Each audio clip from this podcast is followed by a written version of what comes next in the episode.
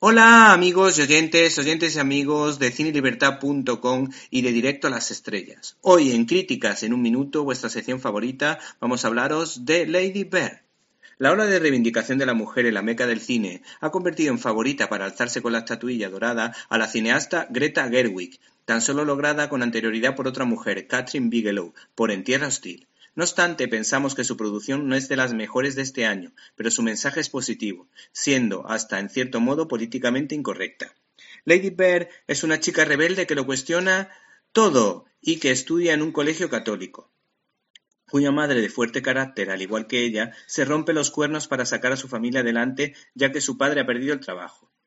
La dirección ha correspondido a la mencionada Greta Gerwig, ha tenido mucho mérito puesto que con un presupuesto bajísimo ha conseguido colocar esta película en la órbita de los Oscar con nada más y nada menos que cinco nominaciones. Las interpretaciones nos parecen inmejorables, en especial Lori Metcalf haciendo de madre y Saoirse Ronan como estrella indiscutible que sinceramente tendrían posibilidades del deseado premio a pesar de no encontrarse entre las favoritas. La película ¿Te está gustando este episodio? Hazte fan desde el botón Apoyar del podcast de Nivos. Elige tu aportación y podrás escuchar este y el resto de sus episodios extra. Además, ayudarás a su productor a seguir creando contenido con la misma pasión y dedicación.